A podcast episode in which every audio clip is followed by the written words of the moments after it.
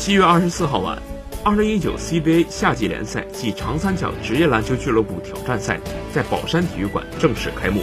浙江稠州队在三节结束后落后十一分的情况下，在最后一节完成逆转，并最终以七十七比七十五险胜同曦，取得本次赛事的开门红。本场比赛虽然是夏季联赛，但是双方在场上的对抗度非常大，导致场上犯规不断。整场比赛，双方共有九名球员因犯规被罚下。实际上，稠州是本项赛事的老熟人了。上赛季，稠州青年军的表现令人眼前一亮。夏季联赛是磨练青年球员的舞台，在上赛季表现出色的程帅鹏、赖俊豪、刘泽一等小将，都曾经历过这场赛事的锤炼。而今年稠州队将继续派出以年轻球员为主的阵容，与多支球队进行切磋，为新赛季做好准备。